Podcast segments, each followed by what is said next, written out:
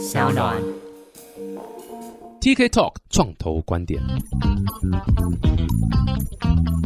Hello，大家好，我是 TK，欢迎来到 TK Talk 创投观点。哇，这个今天也是很开心的一个，算是经营也是蛮久的了。我记得他们在很早很早以前，我第一次出来创业的时候，他们还没开始。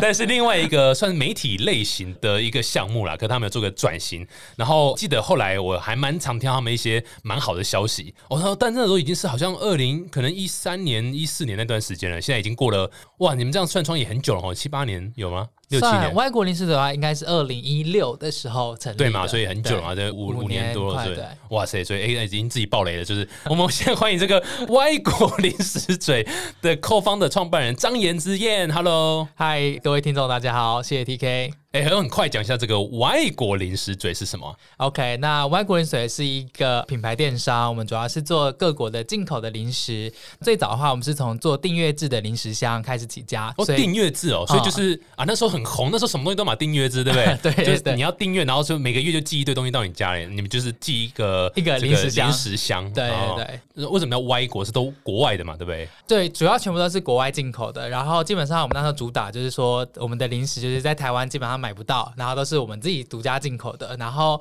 每个月的零食箱里面的零食都会不一样，所以大家订阅的话，等于说每个月都会收到一个惊喜箱的感觉，这样子。哎、这听起来很有趣的服务哎！我记得那时候我第一次听到的时候也是非常的惊艳，就说哎呀，这很有趣，而且重点是像你讲的，就是你的很大差异性就是台湾买不到，所以我没有别的地方可以去了，我只能给你们买了。所以从二零一六年到现在，这样已经是大概五年多的时间，你们的这个成长率算如何啊？就是有客订单啊，还有包括你们现在还是走订阅式吗？OK，那很可惜，刚好我们订阅制是在今年大概在五月、六月的时候就宣布个人订阅制我们就取消了。啊，真的，对啊，难怪我后来都没有再收到那个 饼干盒了。对，但但零食箱我们还是有在做贩售，只是它不是走订阅的模式，因为主要是大概从去年开始吧，就 COVID nineteen 开始，所以全球的航运就非常的紧。那因为我们订阅制是固定是每个月都要一箱嘛，那嗯其实发现很多的零食最后都慢慢都一直在卡关，然后都嗯卡住进不来，所以导致说我们很多订阅用户他可能没办法按时每个月收到他订购的零食箱，对啊，所以就是后来我们就是把订阅制的这个服务就先暂停了可。是大家应该能够体会吧，就是因为 COVID，所以 yes，好，那我消费者应该愿意说，好吧，那我等一下吧，还是没有？对，因为它是一等要等很久，对，就一等就我等一下，等个两年这样子而已啊，对啊，还好吧？准备等两年。对啊，两年不吃饼干那些细笑了，没有在开玩笑，但应该说可能三个月以上可能就受不了了吧？对，大概就是至少都会 delay 两到三个月，因为我们客户是订阅制的嘛，等于他每个月都要收一箱，所以他这个月收不到，他就全部都往后 delay 三个月，就全部的排程都会卡，都会塞住。所以有没有很多人就是那叫什么退订嘛？对啊取消订阅这样子。对，就是等不及了啊、然后或者是觉得说啊，就是要等好久就取消这样子。所以你们现在已经不是订阅制，然后是怎样？就是说我就变成单卖单卖这样子。对对对，所以就变成是我们把订阅制的服务先暂停了，然后就让大家直接到我们的商城去做单买的部分。哦，但所以反正你进货还是持续，就有多少货就进，有办法进来就进来，嗯但就没办法哦，这样，所以也算 COVID 的这个受灾户 哦，也算啦，也算。蛮辛苦，蛮辛苦。不过我们先聊一下，我们先认识一下你这个人好了，对啊因为你的背景是什么？你怎么会走上创业这条不归路，以及这个这么痛苦的一个无间道的一个在这条路上面这样？OK，那其实应该说，最早大学的时候就在正大，然后我们是那时候我学校就创办了正大的创联会，所以从大学时期就是对创业、新创圈这件事情是还蛮感兴趣的创联会什么？创业联谊会嘛，啊。就让创业人来联谊嘛。对，不是，它是联谊，但不是就是男女交友的联谊的那一种，啊对对，也是联谊。我交流，我讲交流啊，你在对想什么？对，但也是联谊会啊，对对对对然后后来毕业之后呢，就是去我那时候因为就是想要加入新创公司，然后那时候就很幸运可以加入到 Uber，所以到了 Uber 去上班。哦，然后！那时候你进 Uber 的时候，台湾区的总经理是不是顾立凯？啊，对，没错，你觉得顾立凯这个人怎么样？我们在商澳他已经不是商澳的人了。哎，他是吗？不是了吧？对啊，不是了，所以可以可以讲了。我还是怕怕的。不过那时候刚好就是在立凯那时候了。对，没错，哦没。错，对啊。然后后来因为我女朋友，因为当时的女朋友了，那那时候他们就刚好就是从土女时代转型，要变成是外国零食嘴。哦但哎，先讲一下土女时代，我们的名字是不是都都很难念？有一点呢？土女时代到底是什么？土女时代是当时算一一直到现在都还有营运的啊，目前也算是华人间最大的就土耳其相关介绍的网站。那它比较算是知识型的内容，就是介绍关于土耳其的政治啊、旅游啊、文化等等相关的东西。对，但它就非常 focus，就是在。专讲土耳其，为什么是专讲土耳其？你你女朋友那时候就是特别喜欢土耳其，对，因为他们是五个土耳其语文学系毕业的同学一起创的公司。哇塞！对，所以就一定是跟土耳其有关，学以致用，没错。对，教授应该很欣慰。对对，杰出校友。对，他说后来也是有转型吗？还是怎样？就后来就应该算是分家了，就是分开，就是还是因为原本有五个朋友一起做嘛。那后来现在就是三个 Sherry 跟 Ivy 就是转出来做外国零食嘴，然后还有另外有三个 co-founder 一样还在独女时代，嗯，所以就是你女朋友算是那个弃船逃出这样子，算是理念不一样啦，想做的事情不一样。嗯，对对啊，哪哪边不一样？我最喜欢问这种 后方的之间离异的这种事情。应该是说经营的方向啦，就是因为那时候也有经营一个阶段，是说我们是不是继续在做媒体、做流量，然后因为那时候也是在媒体，可能就是走广告的方向去走，嗯，很累，很累。对，然后另外一方面就是我们想说，那是不是借由内容做导购，做变成是内容的电商、社群的电商去走？那所以刚好就是两个方向不一样，对，然后就就拆开来。对，我现在看土女时代的这个网站，这样我觉得他们至少他们的这个网域是找的很好了。他们网域叫 T K Turkey，哎，你可以写一篇文章。对，就是暗讽我是火鸡，怎么会这样？不过的确还是以这个所谓的媒体啦，然后分享当地的一些文化或是一些时事新闻什么之类的。没错，没错。所以那那他们的营运模式是什么？他们的商业模式是什么？其实现在的话，呃，后来他们慢慢比较转型，偏向跟旅游有关的。所以就开始他们去结合土耳其当地的深度的旅游，然后配合台湾的一些导游或是旅行社去做开团的动作。对，所以就是也慢慢变成是深度体验的一个行程这样子。没错，他们应该刚出来什么二零一几的时候，一三吧？对，一三嘛。对，我的第一个创业是二零一零。的下半年这样，然后一零到一三应该的确都是一个非常就是你知道这种所谓平台，然后是以这种呃分享资讯或者是我是以你知道讲媒体的方式出发，所以很多像女人迷有没有很有名的女人迷也是呃那段时间这样子就是靠这种的这样类型的平台，这种所谓媒体就是其实我们节目也讲很多次，最痛苦的地方就是你就是要一直有超大量的流量进来，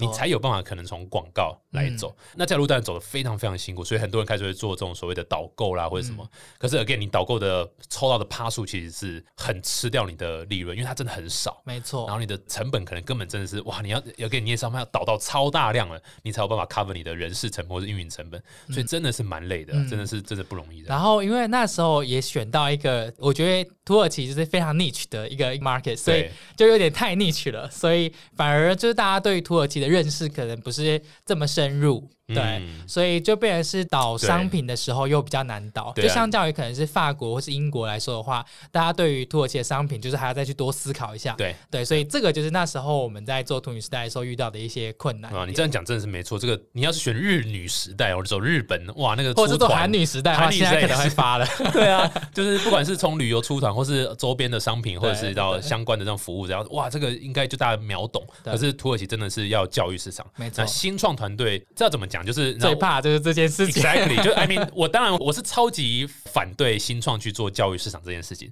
但是有时候我们自己也会往往变成是教育市场那一方，因为大家都想做新的东西嘛，大家都想要说，哎，好像我发现一个什么没有人发现到东西呢，我就想去做，所以这真的是很很难的一件事情啊。不过你知道，就是其实很多人还是会建议说。不要怕竞争，然后很多地方很多人在那边挤的时候，你还是可以进去挤一下，因为大家看到有潜力，他才往那边挤。没错，没错，而且重点就是你不用在一个人教育市场，是一堆人在帮你教育市场，所以这个是很怎么讲，就是每个新创公司的这个创办人，如果你想做新东西的话，你可能都要思考一点这样子，哦，要去抓那个平衡点啊。所以有时候有时候为什么会有 pivot 这件事情，就是哇，你一个人在你教育教育教育，哇，真真的是爆炸的太难了。对，而且你会会搞到什么？会搞到你的伙伴会离开去做歪国零食嘴。就是你们这样嘛，对啊，伙伴一定会会不对啊，所以你刚刚说你的女朋友就是 Ivy 嘛？啊，Sherry，Sherry，Sherry 啊，差点害我，哎呦哎呦哎呦，还记得你老婆？还记得？就 Sherry 和 Ivy 嘛，刚讲 Ivy 对，所对，这两位就做了歪国零食嘴啊。所以对那你那时候是怎样？你那时候还没有加入他们，是这样？基本上他们大概是在歪国零食嘴成立大概六个月之后，我才加入的。哦，OK OK，因为我觉得看到哎、好像还不错，好像可以去了，对我才去。我一开始也是比较害怕型的那种？可是你是不是在 Uber 啊？不是吗对对对，？Uber 会比歪国零水还没有，U-，Uber 是不是更蓬勃发展？呃，是啊是啊，Uber 也发展很好，对，但就是因为我一直还是觉得立凯真的不 OK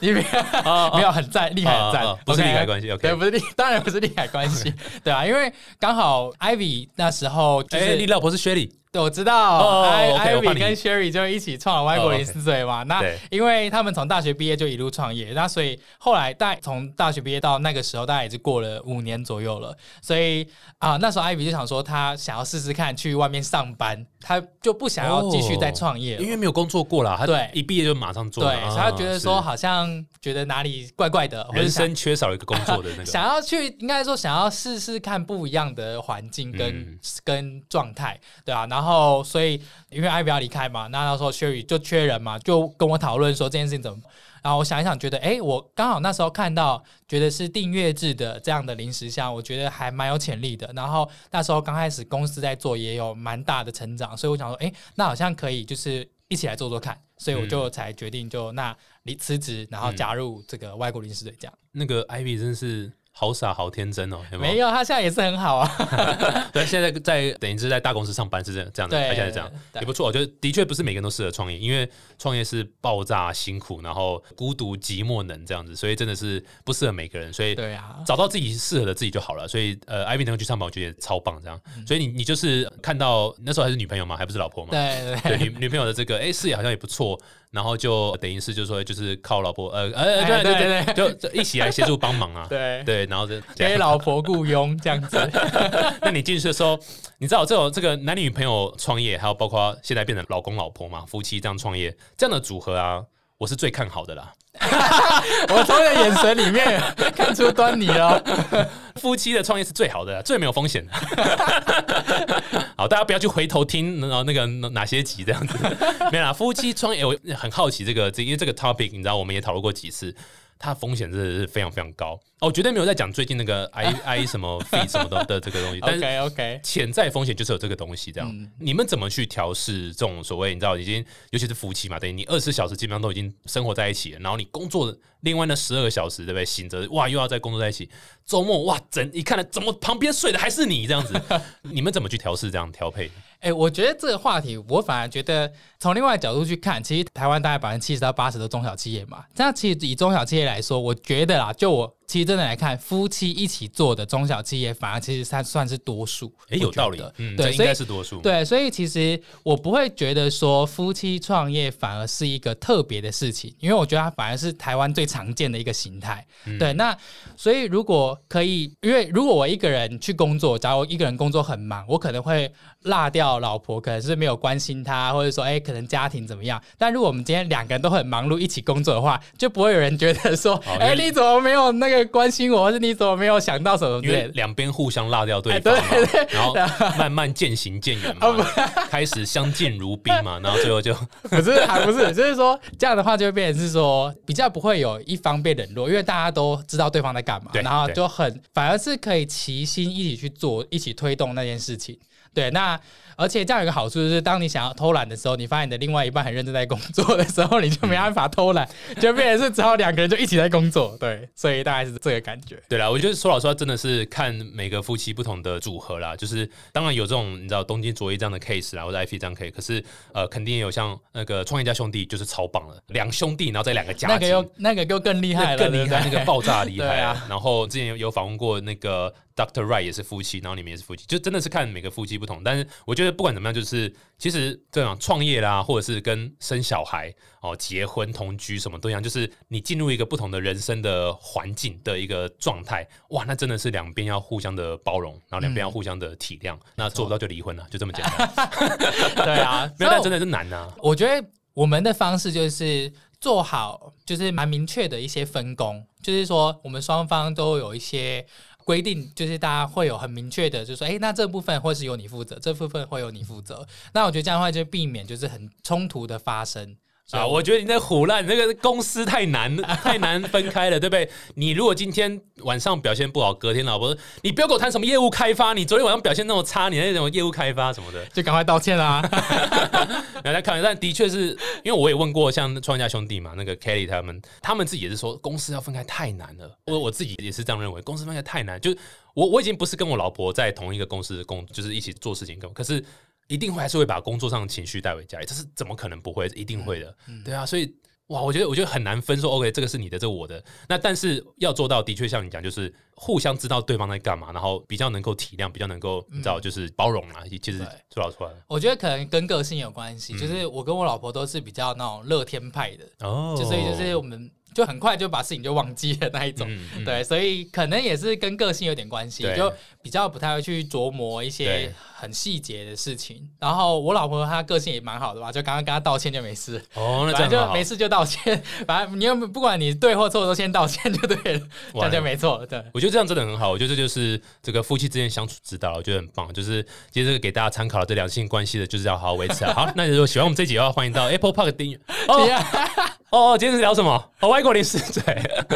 哇靠，怎么聊到这里来了？OK OK 啊，所以外国一起做外国零食嘴，因为你这样也做了，你加入是什么时候？一一六一六一六年嘛，所以这样也五年多了哈，所以。你可不可以聊一下你中间的一些这个从一开始推为什么要做这件事情，然后你们是用什么方式去做推广动作？OK，所以一开始我们就是切入的点就比较特别嘛，我们是主打是订阅制的零食箱，所以刚开始我们做比较多是透过 YouTuber 的开箱，因为那时候刚开始算是 YouTube 的元年吧，我在想就是开始就是流量开始往上冲，然后因为我们已经错过了 Facebook 的那个红利期了，所以我们基本上前面那一段已经过不到，所以我们就从 YouTube 开始做，那从 YouTube 的开箱，然后慢慢就把我们的知名度跟流量把它打开，就从订阅制开始做。那后来订阅制做到一个阶段的时候，我们就是也有在开我们自己的商城，就是它变得有单卖的。那有些客人他可能吃的零食像面膜几款零食，他很喜欢吃，他可以回来商城单买。对，那就变成单买，然后后来又再多了一个项目，就是专门帮办公室做他们的茶水间的福利配送。哦，这好聪明！所以变成是办公室的订阅制。对，那到了近几年的时候，开始就在转向更深入，变成是国外品牌的进口商跟代理商，就变成是品牌的经销这样子。哇哦，那的确是业务扩展蛮棒的，这个就是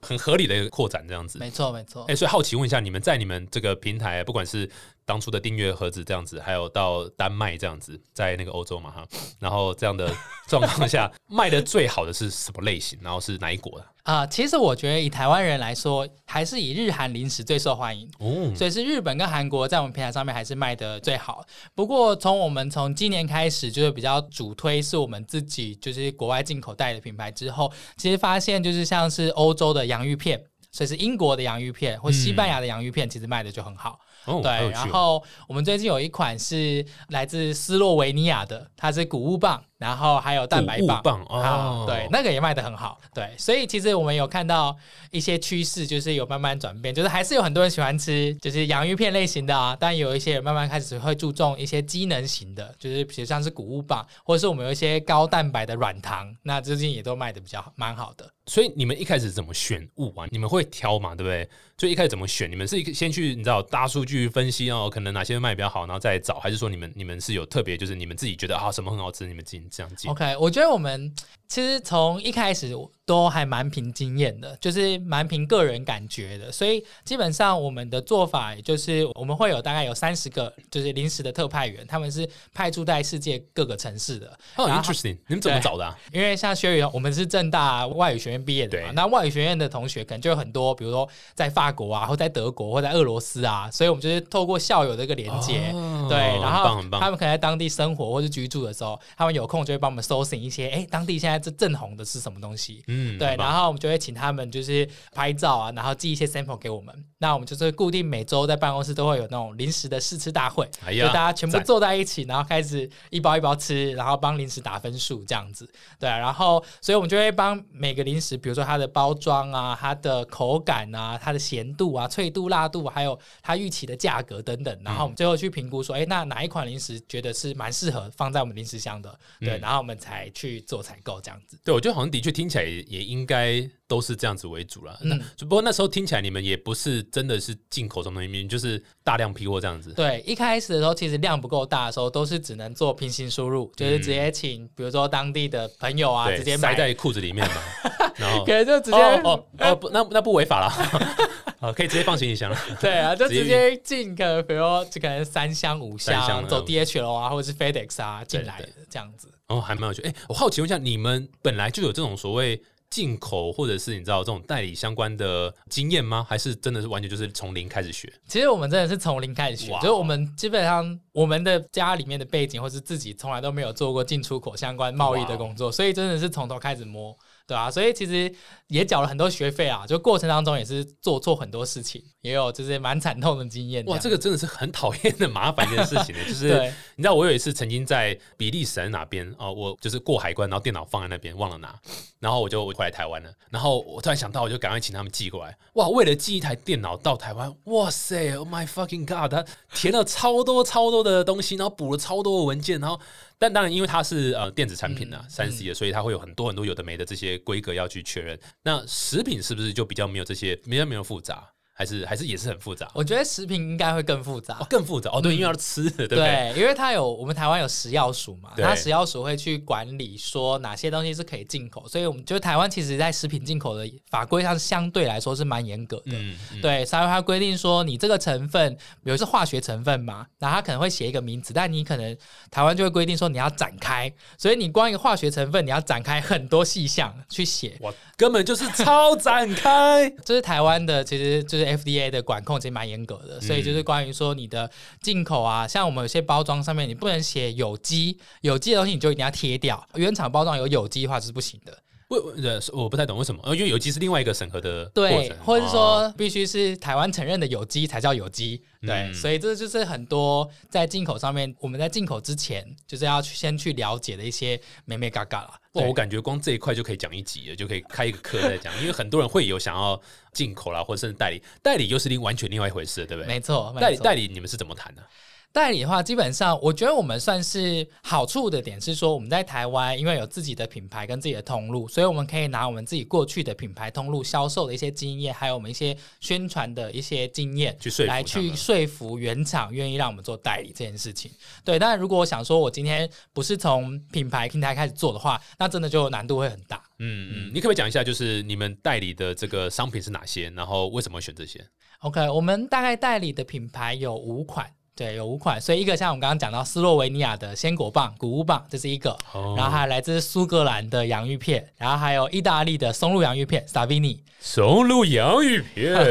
对，然后还有一个是西班牙的罐头软糖，对，哦，然后还有一个是德国的牛奶糖。小牛糖，所以大概这五款。哇塞，听起来就 很想吃，真的是超酷的。对啊，为什么我选这几款呢、嗯，为什么？应该就是说，我因为我们最早一开始的时候，我们把商品进进来之后，我们就会把它放到零食箱里面去嘛。那放到零食箱里面去之后，客户收到觉得好吃，然后评论好，后来我们就上架到我们的商城，所以它销量也好。所以基本上我们的评断标准还是以它实际上销售的速度为主，就说哎，它卖的很不错，然后客户的反馈也 OK。然后再一个阶段就是看它的商品的品质，因为有些有些东西其实像欧洲跟台湾的气候其实不太一样，嗯，所以像欧洲它可能可以保存，但是来到台湾之后，有些洋芋片啊，或是有些软糖可能就会融化，或是会有油耗味，所以也要看一下进口的品质等等的，才最后才决定说哦，这个厂商 OK，我们可以跟他长期配合这样子。嗯嗯，懂懂懂。哇塞，哎、好奇问一下啊，就很多人不是很了解进口啊，你们是一开始就要付一笔这个什么，像比如说授权费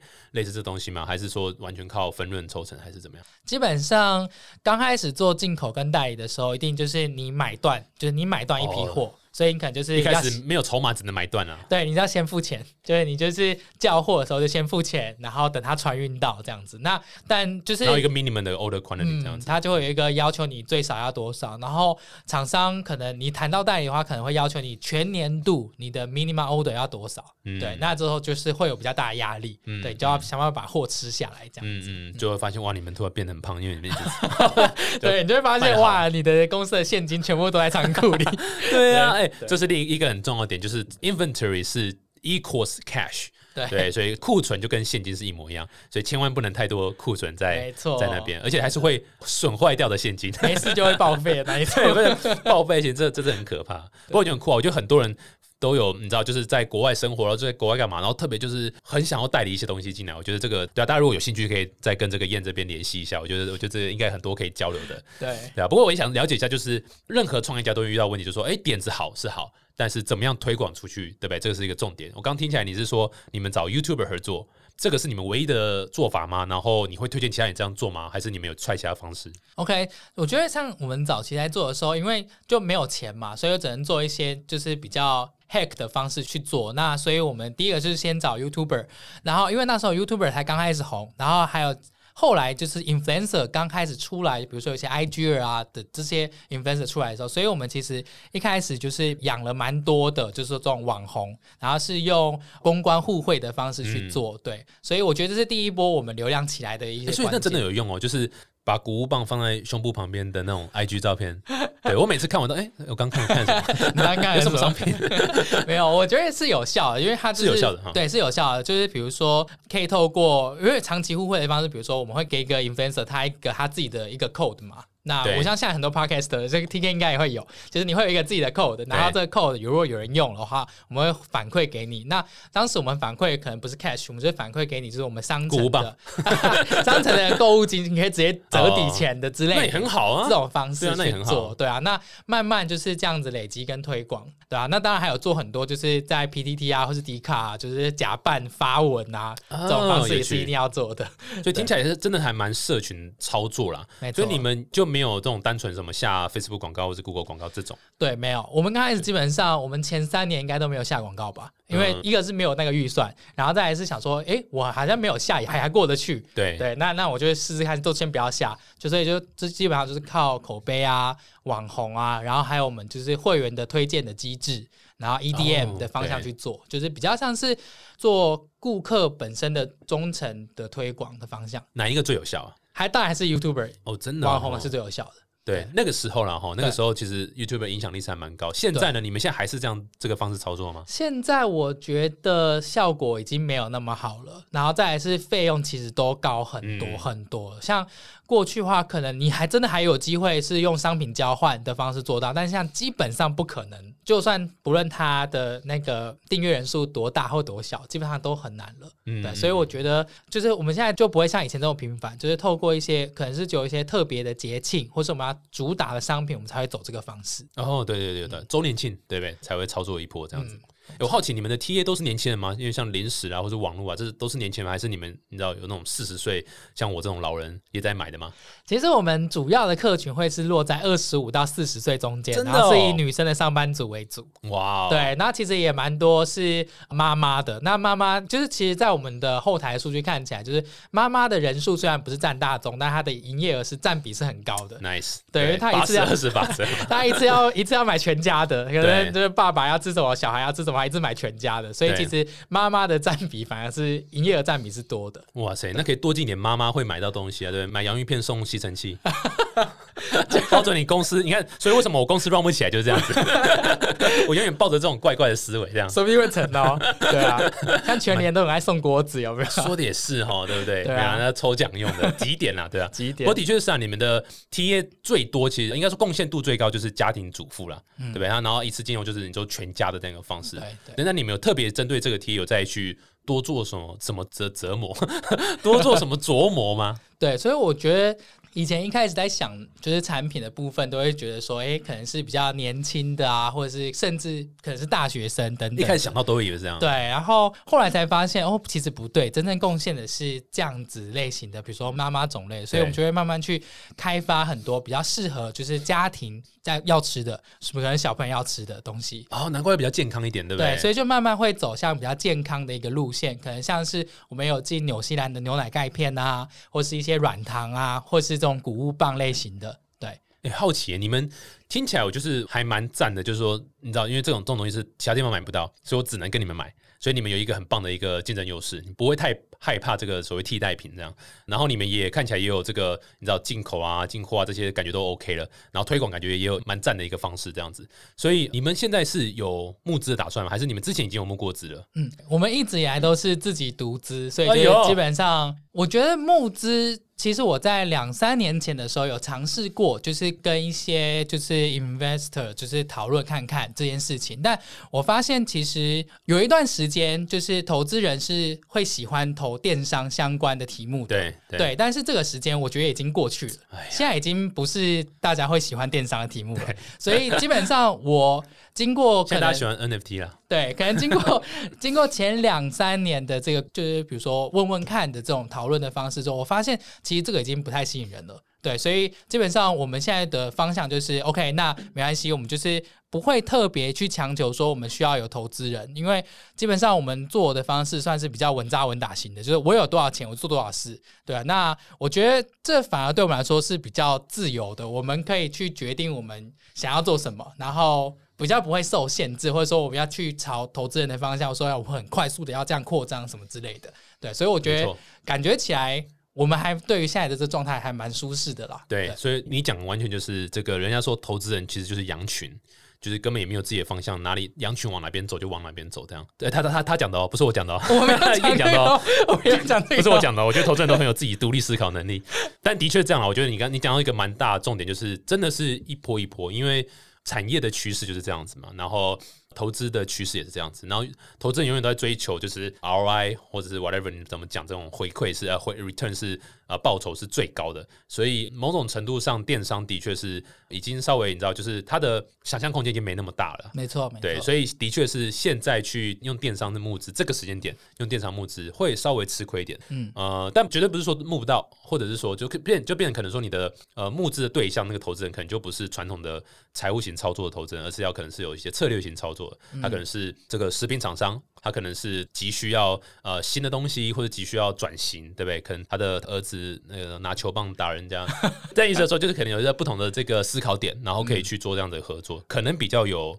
呃他的就是可能性这样。对，就可能不是追求就是他要你百倍、千倍成长类型的投资人。对对，那但我们其实我觉得，就我我们当下在思考这件事情的时候，其实我觉得我们自己有一些问题啊，就是说可能我们并没有很明确的有一个。很独特的，就是可能对未来的一个想象，或者是一个梦想、一个方向，去吸引投资人愿意加入你。如果没有这一个点的话，他就会觉得你可能是在做一个买卖业，那你的成长性跟空间性对他来说可能就没有那么有吸引力。对，这刚好就是我我下一个想问，就刚刚听下来，我自己也想下一个问，就是说你们的下一步会是什么？我自己也在想你们的下一步会什么？因为我现在听起来是有个代理嘛，那这个就是你们希望琢磨的吗？还是说你们会有其他更大的东西？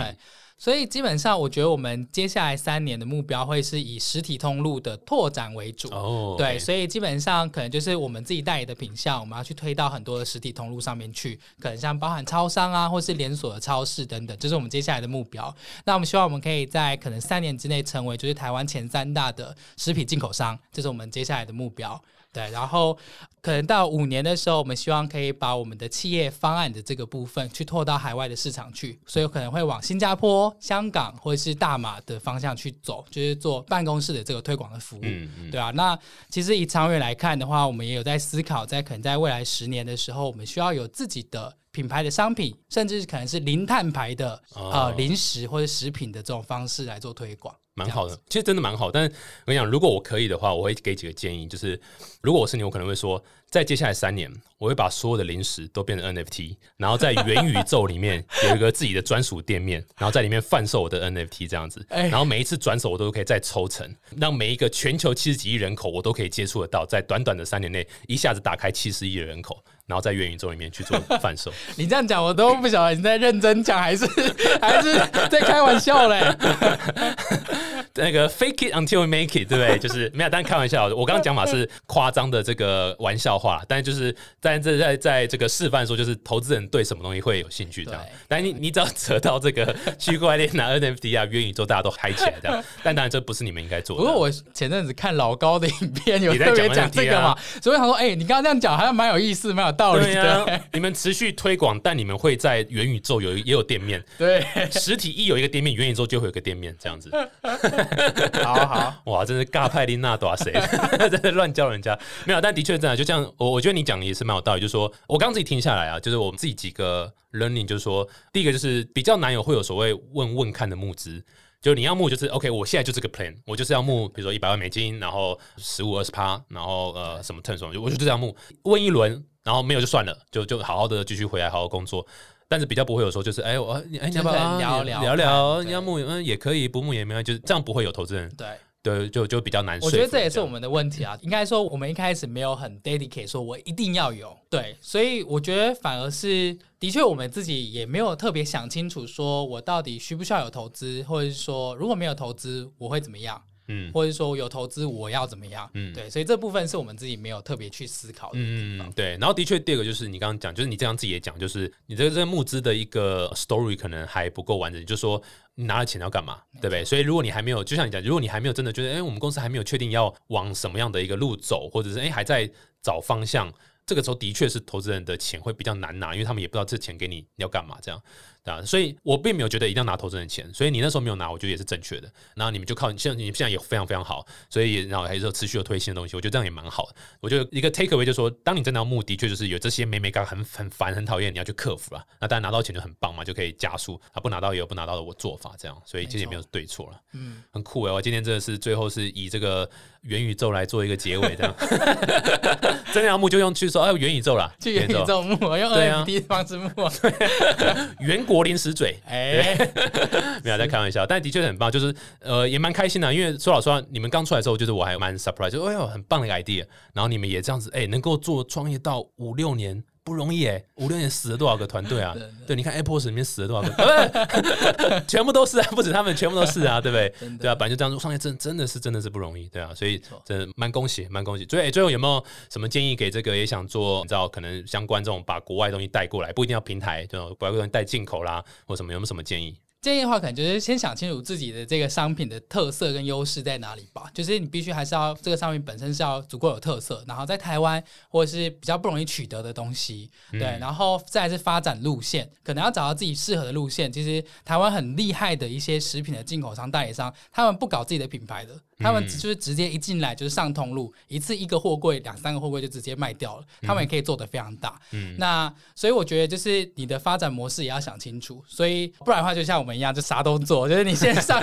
线上也做品牌，也做形象，也做客服，也要做通路，你也要做，所以就是这个模式的部分也要一开始就可以先想清楚，也是蛮好的。对啊，蛮期待看到线下通路啊！你们是预计什么？你说刚说三年后还是什么？没有，现其实我们现在就有了，只是说我们这三年内就主要会是以推广实体通路的部分去布局啦。是对啊，所以其实现在大家如果去 CT Super 啊，或者是卡乐迪啊，或者是宝雅，其实都可以看到我们家的商品。啊、你们你们的自有的商品啊，对对不对？对很酷哎，相当期待，相当期待，对啊！再次感谢燕到我们节目分享这个。如果大家喜欢这集的话，欢迎到 Apple Podcast 订阅 TK 到创投观点五颗星赠品啊！非常开心今天跟燕聊一下这个有关于两性关系的一些维持啊，对啊，好好的对老婆啦，这个夫妻创业真的不容易。好，谢谢谢谢燕，谢谢谢我们下次见，拜拜。